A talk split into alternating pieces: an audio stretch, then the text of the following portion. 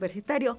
Yo soy Carla Blas, que les doy la más cordial bienvenida al programa de la DAU de la Dirección de Acompañamiento Universitario. Les invito a que se queden esta hora porque vamos a estar platicando sobre los servicios que tenemos en DAO y también tenemos una sorpresa ya que como ustedes o algunos saben, la Dirección de Acompañamiento Universitario está impartiendo eh, talleres de Nahual y aquí está nuestro invitado esta tarde que nos va a platicar más sobre este taller. Y también más adelante vamos a tener eh, pues el espacio que ya gusta que es Conéctate con la Cultura y bueno, pues muchísimas gracias también a todo el equipo de producción de Radio TV que hace posible este espacio en la producción, mi tocaya y amiga Carlita Herrera.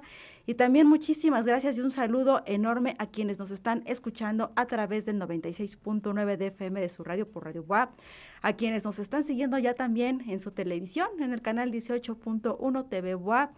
Y también les recordamos que pueden seguir esa transmisión en vivo a través de la plataforma www.radioitv.wap.mx. Asimismo, les recordamos que ustedes pueden estar atentos y atentas de los servicios de la Dirección de Acompañamiento Universitario en nuestra página www.dau.boa.mx.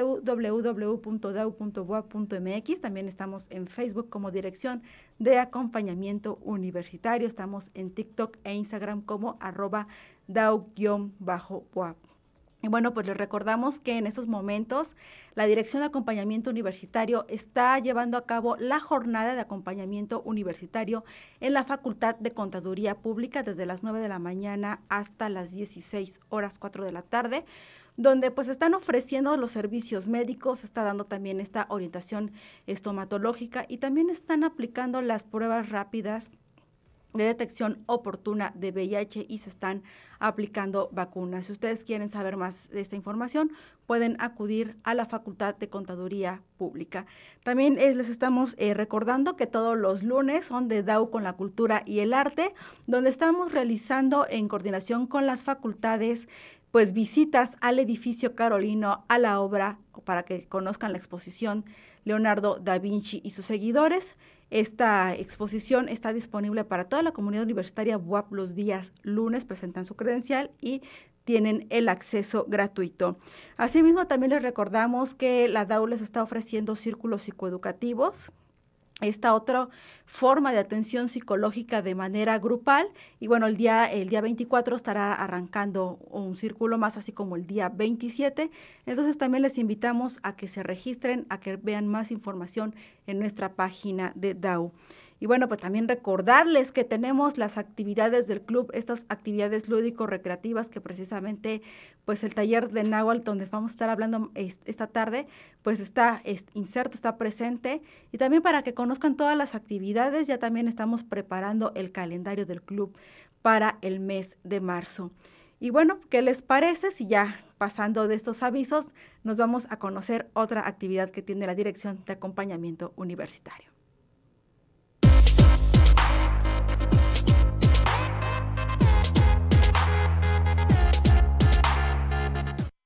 ¿Ustedes sabían que la Dirección de Acompañamiento Universitario les ofrece el servicio de apoyo a orientación educativa?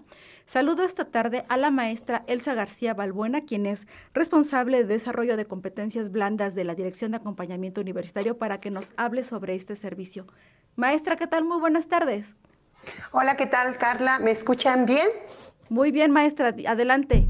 Muy bien, pues mira, este servicio de acompañamiento en orientación eh, consiste en en un servicio individual, ¿sí?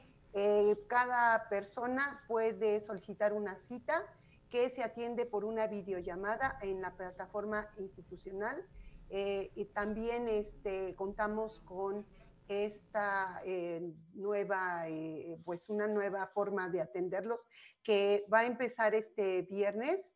Este viernes tendremos una plática que se llama Me equivoqué de carrera, así con, con signos de interrogación, porque no sé si alguna vez a ti te pasó o a las personas que nos están viendo y escuchando, que en algún momento de, nuestra permanencia en la universidad dijimos, ¿sí será la carrera correcta o, qué está pasando? Y eso se debe a muchas cosas. En, el, en, esta charla abordaremos pues precisamente todos estos factores que de repente hacen que nosotros dudemos y es que estamos, eh, ya no estamos apasionados de esa carrera, ¿verdad? Y precisamente es que somos, solo estamos mirando lo apasionados y no estamos viendo, por ejemplo, qué tan interesados o qué más podemos hacer para seguir interesados en esta carrera. También, bueno, podemos tener ahí en, en este tema eh, pues formas de mejorar tanto nuestros hábitos de estudio como nuestra atención. La atención juega un papel fundamental en nuestro interés por alguna carrera que estemos estudiando. Y pues finalmente, si hemos eh, visto que todo esto nos lleva a una nueva elección de carrera, también en este servicio y en esta charla mencionamos algunas, algunas cosas que hay que tomar en cuenta a la hora de elegir otra carrera, ¿verdad? Pues esto es como muy en general, Carla, eh, la forma que nosotros desde la DAO atendemos a nuestros estudiantes.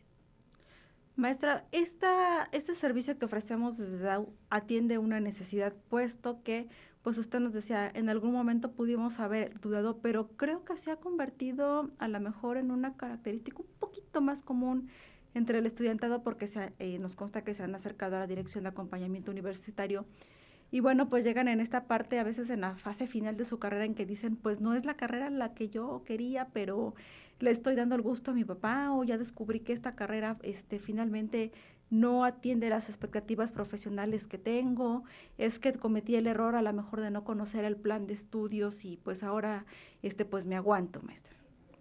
Sí, exactamente todo lo que dijiste todo lo que dijiste es lo que los estudiantes que se acercan nos dicen. Y precisamente algo también importante es saber el momento en el que solicitan esa atención, porque eh, siempre hay que ponderar como qué, qué, ventajas tiene el que yo continúe, termine, ¿verdad?, esta carrera, eh, sea por el motivo que sea, si ya estoy al finalizar la carrera, o qué desventajas, ¿verdad? Fíjate que algunas veces eh, ya al llegar a, estos últimos semestres, ahí nos encontramos con otra crisis, que es la crisis del egresado, ¿verdad? Ya enfrentarnos a esta situación laboral, donde ya no vamos a ser eh, eh, los hijos de familia, ya no vamos a ser los estudiantes, sino vamos también a entrar a esta, a esta competencia laboral. Pero fíjate que también para esta situación que ya no sucede al finalizar la, la carrera, donde puede ser esa crisis, puede ser, pero también puede ser que al final de la carrera concluyamos que no llenó nuestras expectativas. Bueno, ahí pueden suceder varias cosas. Por ejemplo, en algunas veces en alguna maestría, ¿sí? En alguna maestría encontramos como ese puente que une, ¿sí? Lo que nosotros queremos con aquello que nos dieron en la carrera, ¿verdad?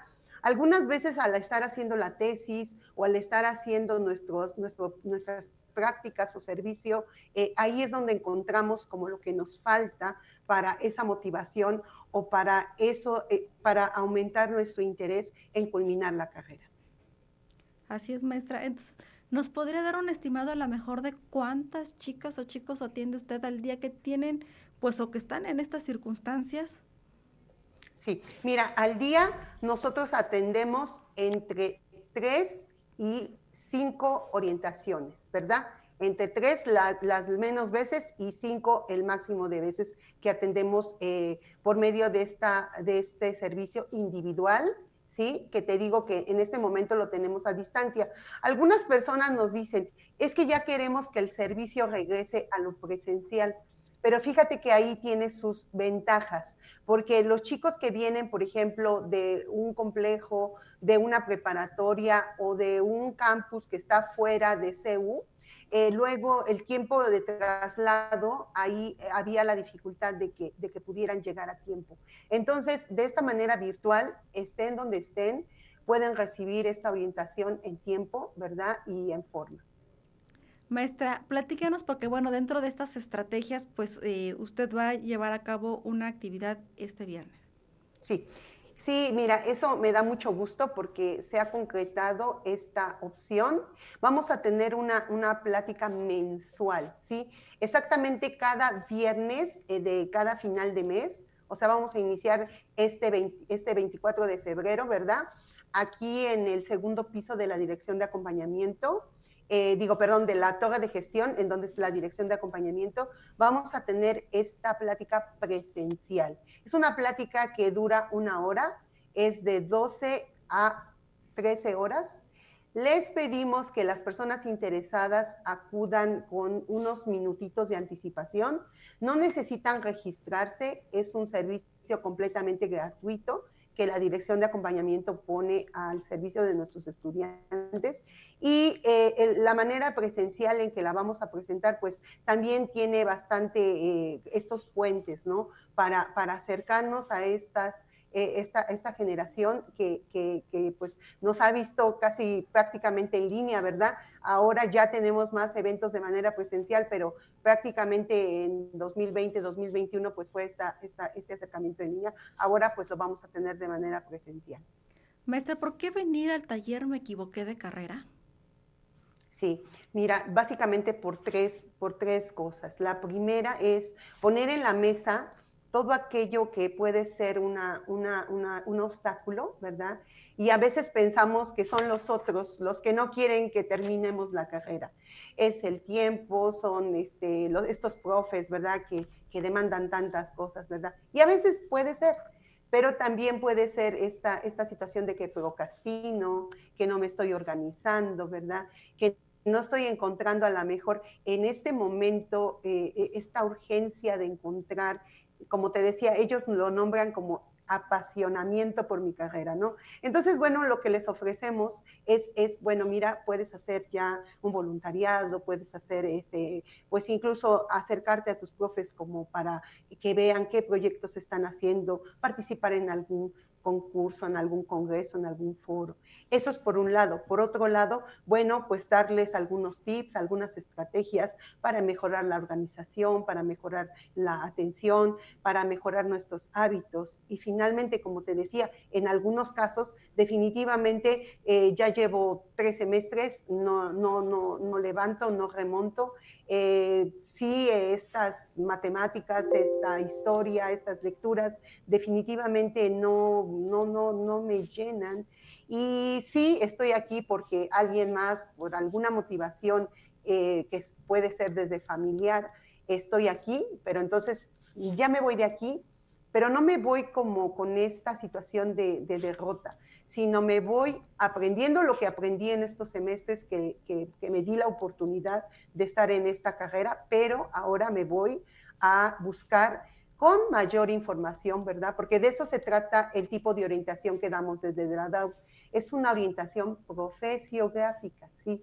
En relación a toda la información que puede recabar ahora el estudiante para poder elegir mejor. Maestra, eh, finalmente, por ejemplo, ya nos quedó claro que para el taller de Me equivoqué de carrera que se va a estar impartiendo mensualmente tienen que presentarse. ¿Hay algún este algún límite en, en, cuanto al cupo y en cuanto al servicio de apoyo en orientación educativa, maestra, cómo se solicita? Sí, mira, el servicio de orientación lo, es muy fácil. Tú entras a nuestra página de la Dirección de Acompañamiento, ahí eh, hay, un, hay una imagen que, que dice orientación educativa y tú haces clic y te lleva a un formatito.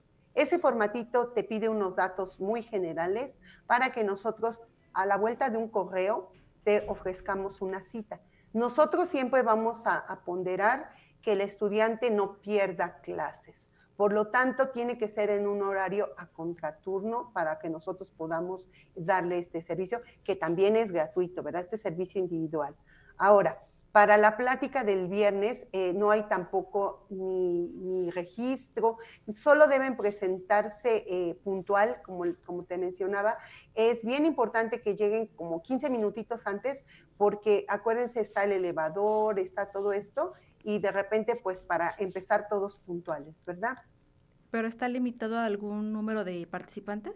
Sí, más o menos esperamos en este momento de entre 15 a 20 estudiantes, pero eh, si fuera así la demanda, si más grande, también tenemos eh, que, tenemos posibilidad de, eh, de, dar a un mayor número de personas esta plática.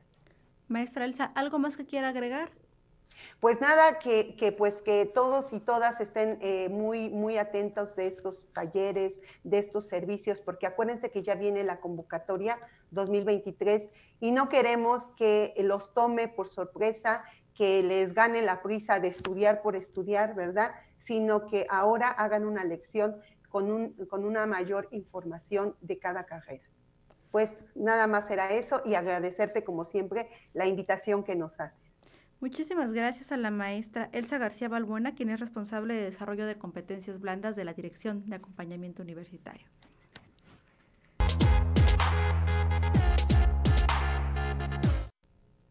La Organización de las Naciones Unidas para la Cultura, las Ciencias y la Educación, UNESCO, conmemora desde 1999 el Día Internacional de la Lengua Materna cada 21 de febrero para visibilizar la importancia de la diversidad cultural y lingüística para las sociedades.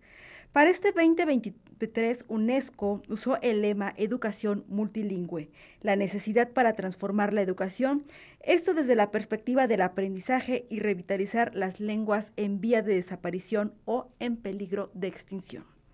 En ese sentido, la Dirección de Acompañamiento Universitario, a través de la eh, del programa de atención a la igualdad a través de la coordinación de promoción de la igualdad e inclusión, lleva o realiza a través del Club DAO el taller de lengua náhuatl. Para hablarnos esta tarde sobre esta lengua, se encuentra conmigo Ricardo Antonio Arroyo, quien es estudiante de la Facultad de Lenguas. ¿Cómo estás, Ricardo? Muy buenas tardes. Muy buenas tardes. Para mí es un placer estar aquí con ustedes para compartir información relevante sobre mi taller de náhuatl y muchísimas gracias. Oye, Ricardo, ¿por qué aprender náhuatl? Cuéntanos.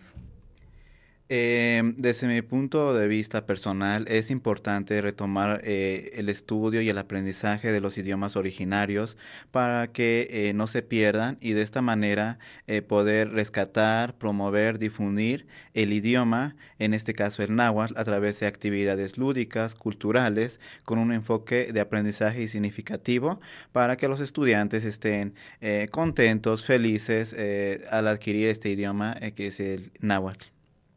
Eh, ¿Qué días impartes el taller aquí en DAO y cómo es que eh, surge esta iniciativa de, que pues se abra un taller de náhuatl? Porque pues nos queda claro que eh, sí está, como ustedes dicen, sí está jalando porque vemos público, vemos estudiantes que se hacen presentes en el segundo piso de la, de la torre de rectoría.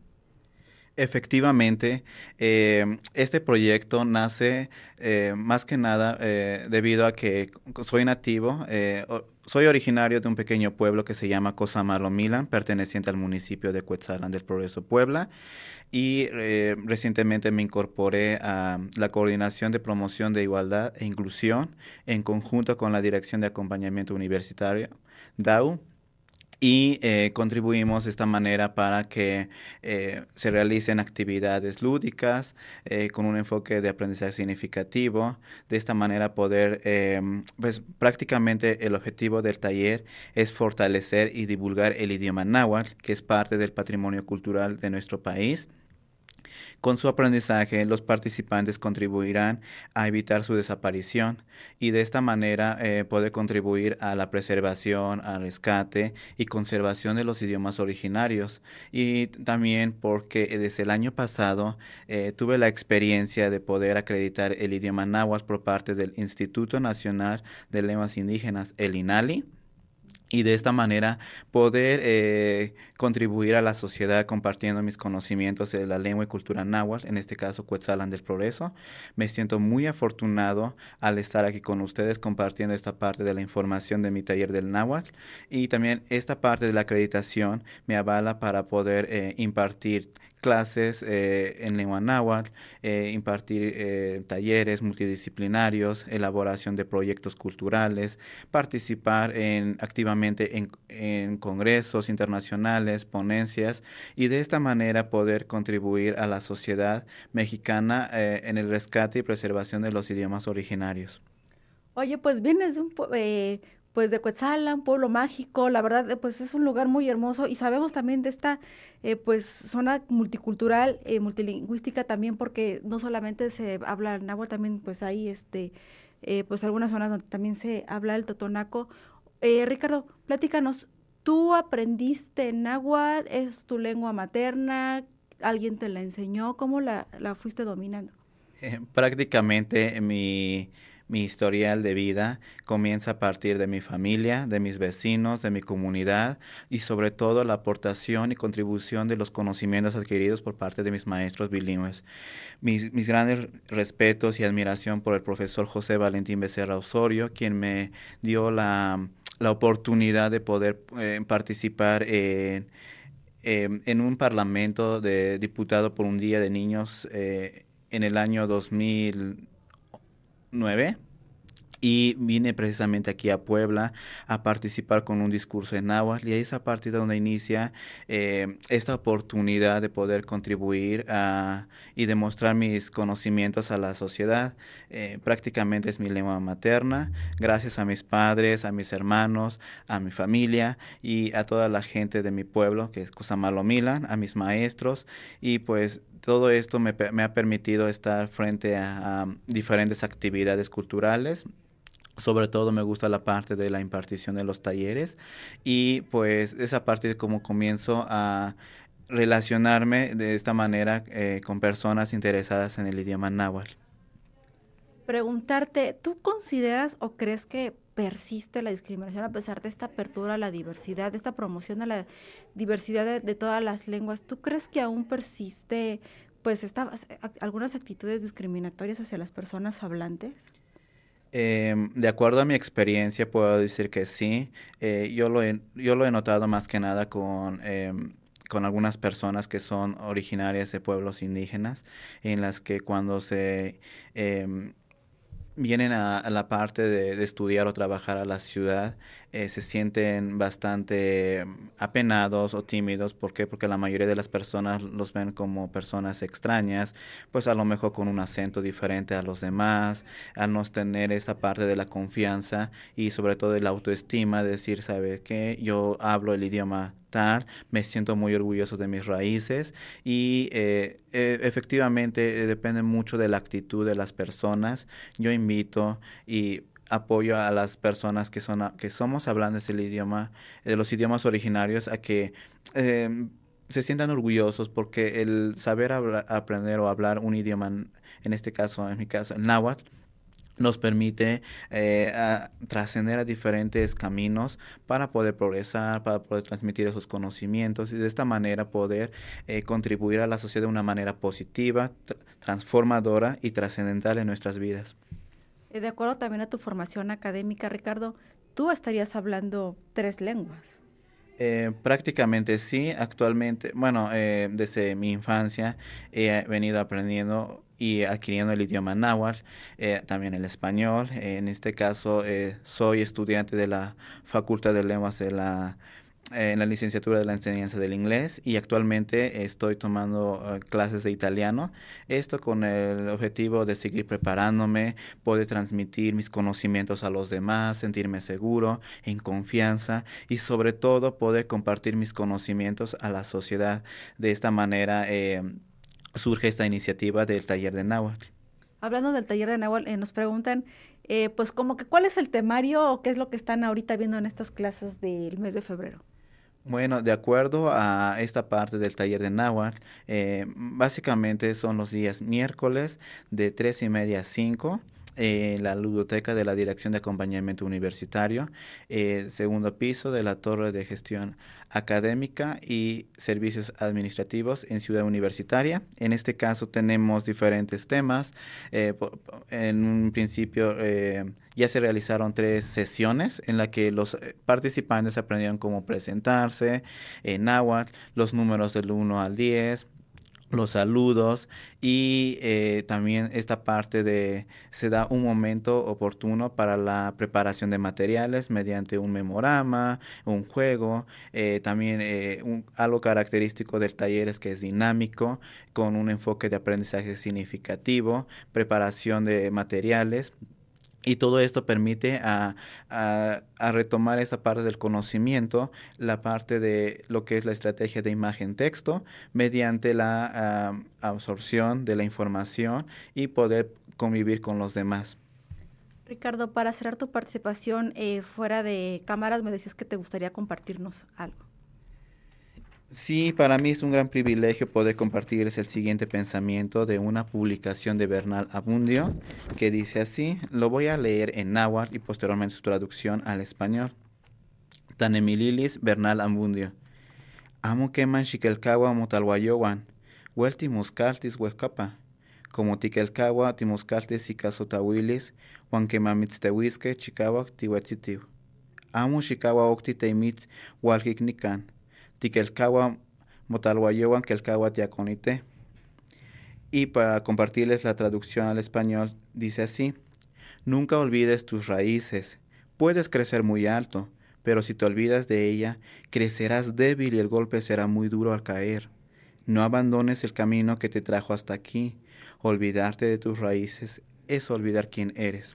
Gracias, Tazos. Muchísimas gracias, Ricardo. Y bueno, este nada, antes, este brevemente, vamos a continuar febrero, marzo con el taller de Nahual. Eh, efectivamente, esta parte de, del taller tiene una duración durante el semestre, de aquí a mayo, y para eso tenemos una sorpresa. Eh, deben estar eh, conscientes en la parte de, los invito a eh, participar en mi taller, es para la comunidad universitaria de la BOAP, está abierta las puertas para ustedes, alumnos, estudiantes, y de esta manera poder contribuir de una manera eh, retroalimentativa de los temas y poder eh, aprender más y adquirir el vocabulario. Gracias. Muchísimas gracias, Ricardo Antonio Arroyo, estudiante de la Facultad de lenguas. Y pues ahí está la invitación. Les esperamos en las oficinas de la Dirección de Acompañamiento Universitario todos los miércoles de tres y media a 5 de la tarde en el taller de Nahual.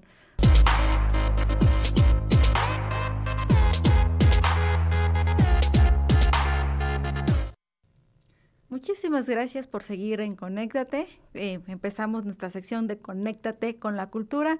Y saludo esta tarde a Vania Nirvana Martínez Reyes. ¿Cómo estás? Hola Carla, ¿cómo estás? Yo estoy muy bien, muy feliz. Qué bueno. Promotora estudiantil de la Facultad de Ciencias de la Comunicación. Eh. Qué bueno.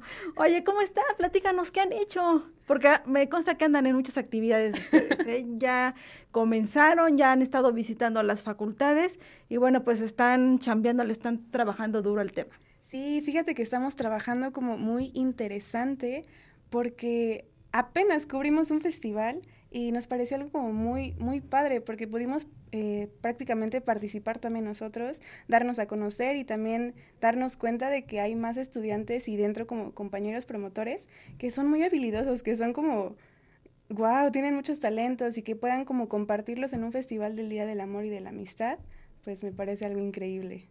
Oye, ya, este, antes de que podamos ver el, el video, adelántanos qué fue lo que estuvieron haciendo, cómo crearon este proyecto de llevarlo a la Facultad de Medicina. Tengo entendido que estoy empezando la Facultad de Medicina. Sí, sí, pues cómo llegar, cómo llevarle la cultura a los futuros médicos, a los futuros fisioterapeutas, a toda la, pues a toda esa formación de, de, de esa área de la salud. Fíjate que fue algo como muy interesante porque yo pensaba, pues claro, como son de medicina, como son estas personas como creemos, ¿no? Un poquito más cerradas o un poquito más eh, civiles. pues no, la verdad no, me encantó ver cómo coreaban con sus teléfonos, prendían las linternas y en los cantos ahí estaban como, como en concierto. Y yo decía, wow, qué interesante, ¿no? Eh, estuvo, por ejemplo, una presentación de ballet, hubo una presentación también de, de canto. También hicimos, bueno, Fer hizo un monólogo, le quedó increíble. Y pues sí, me gustó mucho porque también hubo esta sensación como de, no sé, familiaridad, como que justamente el festival tuvo esta característica donde la gente que, que no se conocía, donde, que no conocíamos, pues prácticamente estábamos como todos ahí reunidos celebrando el amor y la amistad. Perfecto. Oye, ¿y antes cómo fue? ¿Cómo se organizaron? ¿Qué pasó ahí? Pues mira, fue una junta, estuvimos en Torre de Rectoría y estuvimos justamente checando tanto las eh, participaciones, cómo iban a ir organizadas y sobre todo también eh, la disponibilidad de cada uno, porque a veces unos querían, pero no podían por los tiempos y definitivamente fue como una experiencia muy padre, sí. Pues Vania, ¿qué te parece si vamos a ver el video? Claro que sí. Hola, ¿qué tal? Nosotros somos promotores culturales y les queremos informar acerca de la importante participación que tuvimos el día de hoy en la Facultad de Fisioterapia, en el Festival Amor entre Profesiones. El día de hoy participamos con las disciplinas de danza, canto y monólogo. En mi caso les voy a platicar un poco acerca de la danza. Para mí como artista y para mis compañeros que integran el ballet y los promotores culturales es importante eh, la interacción con el público. En mi caso, en esta disciplina, nos gusta compartir un poco acerca del recorrido entre tradiciones y bailes típicos de nuestro país. Ojalá lo disfruten y los invitamos a sintonizar nuestros eventos artísticos en el Festival Amor entre Profesiones.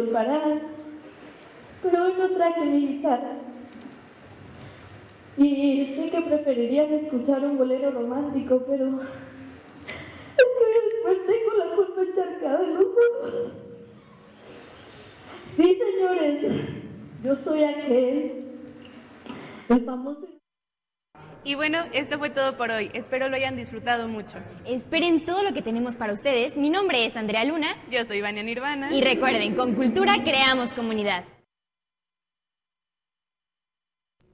Muchas gracias, Vania. Muchas gracias, Andy, por esta cápsula. Qué bonita actividad, la verdad, están realizando los y las promotores culturales.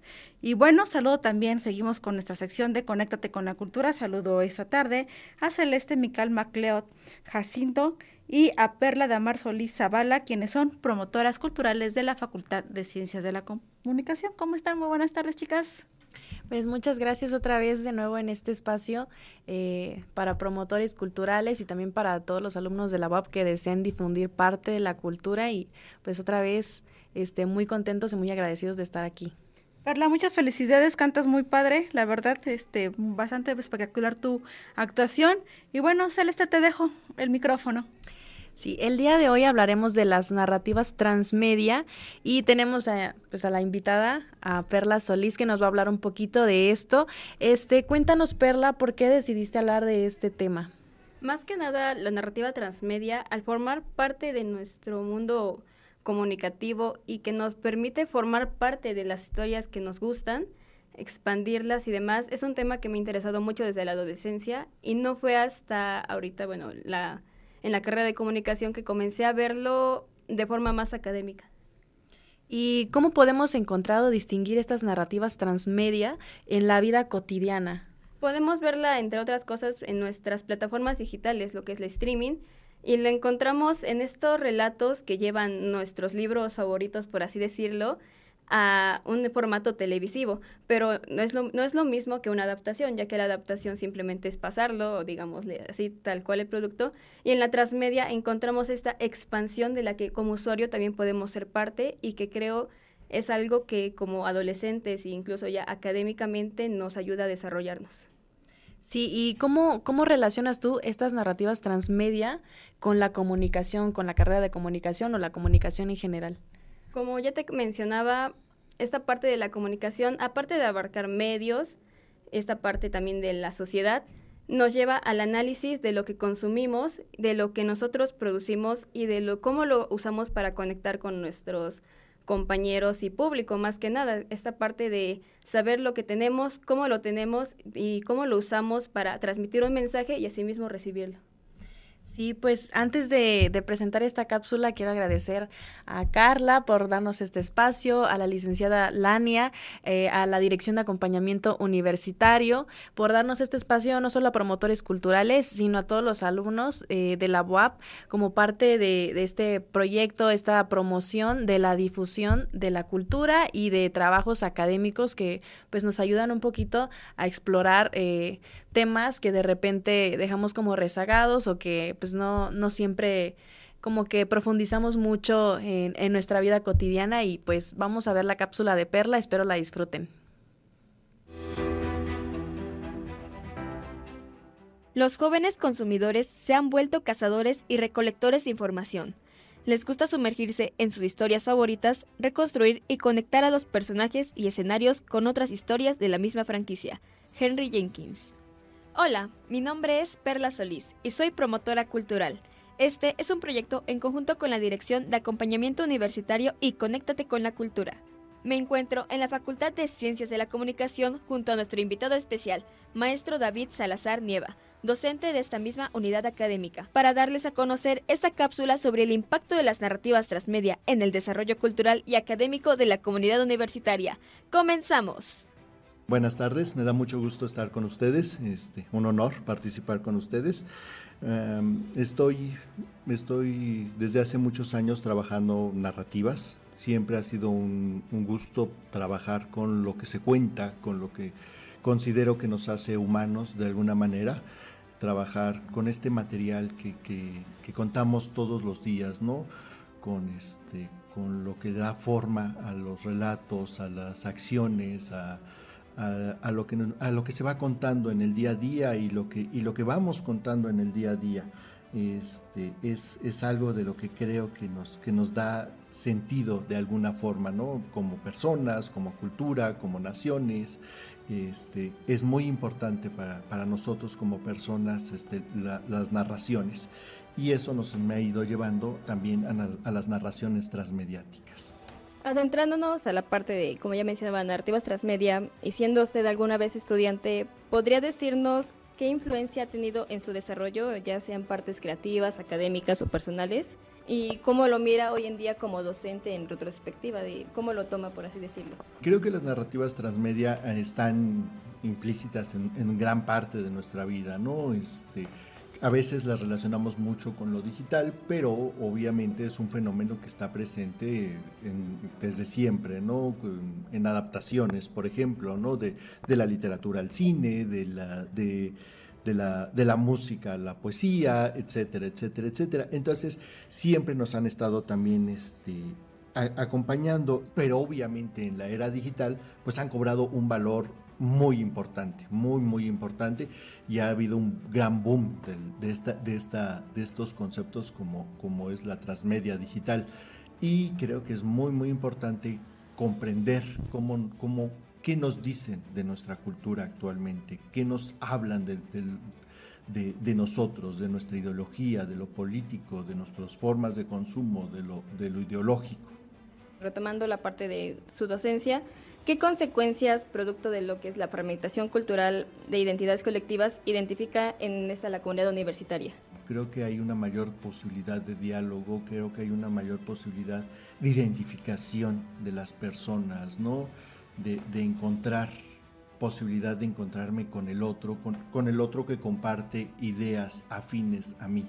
A veces la, la, estrechez de pensamiento conlleva a, ciertas, a ciertos problemas y a, ciertas a ciertas miradas cortas, abrirnos al diálogo, a abrirnos a a otras cosas, a otras posibilidades, pues nos lleva al diálogo, nos lleva, nos lleva a la empatía, nos lleva, nos lleva a muchas posibilidades. Además, sabemos que un papel importante de la narrativa transmedia es esta invitación que tienen para que el lector o usuario expanda y sea parte de este contenido, en diversos formatos como lo serían la fanfiction, multimedia, dibujos, etc. Para la comunidad universitaria creadora de este tipo de contenido, ya sea por fines académicos o un mero hobby, ¿qué recomendaciones o comentarios, consejos les daría para que esta actividad sea de beneficio, como ya mencionaba, en su desarrollo académico, personal, de acuerdo a la experiencia que ella tiene dentro de esta parte preparada profesionalmente, por así decirlo? Mm, es una pregunta un poco complicada porque es este es un camino largo, es un camino largo y es un camino difícil muchas veces. Hay que buscar apoyos este, a veces institucionales para, para desarrollar proyectos. Hay que empezar, por ejemplo, en plataformas, hay que buscar las plataformas adecuadas en lo digital, hay que empezar en redes sociales, por ejemplo, en el cómic, la industria del cómic en México no es muy grande, pero muchos autores profesionales de cómic en México están en redes sociales, ¿no? Y tienen sus, sus, sus sus canales de, distribución en redes sociales y en plataformas este, dedicadas, en apps dedicadas al cómic netamente, ¿no? También hay que, hay que suscribirse a licencias como Creative Commons, que, este, que permiten que se, que se distribuyan gratuitamente y sin fines de lucro este, las, las creaciones de estas personas y sin que haya ningún problema legal. Eh, prepararse mucho, leer mucho sobre, sobre cómo distribuir todo esto. ¿Considera a las narrativas transmedias importantes para construir patrones de consumo en la comunidad universitaria de hoy en día? ¿Y cómo afecta esto a la forma en que estudiantes y docentes convergen con la cultura? Yo creo que no solo afectan a los estudiantes en, sus patrones de, de, consumo, ¿no? nos afectan a todos. Este, afectan a todas las personas. Las narrativas transmedia eh, nos hablan de la cultura, nos hablan de la ideología y, del consumo, obviamente, nos hablan de la política también. Para comprender una cultura, creo que ya lo había mencionado, hay que ver cómo, cómo se narra esa cultura, qué narrativas consume esa cultura y cómo esas narrativas se reflejan en la propia cultura y cómo se reproducen en sus, en sus, en sus consumidores que se convierten en productores de esas narrativas. ¿Qué discursos están inmersos en esas narrativas? ¿Y cómo los comparten con demás? Sí, con demás personas, cómo los reproducen, cómo se van compartiendo, cómo se van intercambiando esos, esos, esas narrativas. Y eso nos va, nos va a dar nos va a dar a entender qué es lo que se está haciendo con esas narraciones. ¿Qué factores de la reciente contingencia por el virus SARS-CoV-2 influyeron en estas narrativas de su perspectiva? ¿Han impactado de forma relevante al desarrollo cultural en la actualidad, también, no solo para los alumnos, sino también, como ya mencionaba, para todos, que es algo que nos afecta o nos tiene que ver a todos. Eh, nos acercó mucho a la tecnología, si no lo queríamos por gusto, casi fue por fuerza, ¿no? este, nos acercó al streaming, los números de, plataformas de streaming crecieron exponencialmente, ¿no? Este, las horas de videojuegos también crecieron. Eh, pero también las, horas de producción de estos, de estos productos, ¿no? Muchas personas se animaron a tener su canal de YouTube, a, crear sus, sus webcomics, sus, este, sus plataformas, etcétera, etcétera, etcétera. ¿Por qué? Porque era una forma de, este, de, expresarse, de crear, de hacer. Eh, muchas personas por primera vez tuvieron videoconferencias con sus familiares y era una forma de estar en contacto. Eh, hay hay un acercamiento a la tecnología muy, muy grande durante la pandemia que ya no se puede echar para atrás, ¿no? Este, además de eso, empiezan a aparecer nuevas tecnologías, como pueden ser las inteligencias artificiales, que este, cada vez están más cerca de nosotros, y es este avance tecnológico cada vez mayor, mayor, mayor, donde las narrativas transmedia juegan un papel decisivo.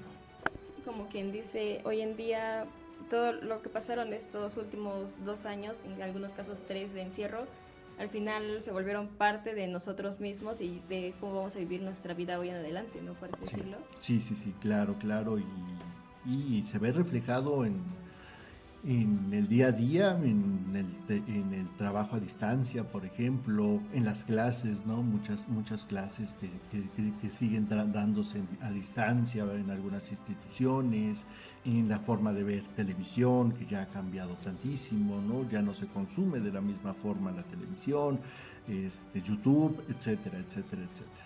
¿Algún comentario o mensaje para compartir con quienes nos escuchan acerca de este tema o en general antes de despedirnos? Que las narrativas transmedia son parte de nuestra vida, ¿no? Lo, eran desde, lo eran desde, desde sus formas analógicas, desde, desde las adaptaciones de literatura cine, por ejemplo, pero que ahora con este boom digital y después de la pandemia cada vez están más cerca de nosotros, que las vivimos todos los días, que las y que es importante desde lo académico comprenderlas, porque nos hablan de nuestra de nosotros, de nuestra cultura, de nuestra sociedad y de nuestro día a día. Muchas gracias por su tiempo y respuestas. Que pase muy buen día. Muchas gracias. Hasta luego.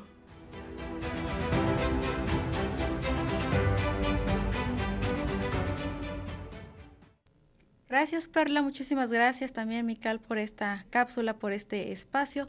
El tiempo se nos terminó. A nombre de la maestra Nadia Ecaterina Huerta Jiménez y de todos quienes integramos la Dirección de Acompañamiento Universitario, les agradezco que hayan estado esta tarde aquí en Conéctate. Muchísimas gracias a todo el equipo de Radio TV WAP. Yo soy Carla Blasquez. Nos conectamos el próximo miércoles.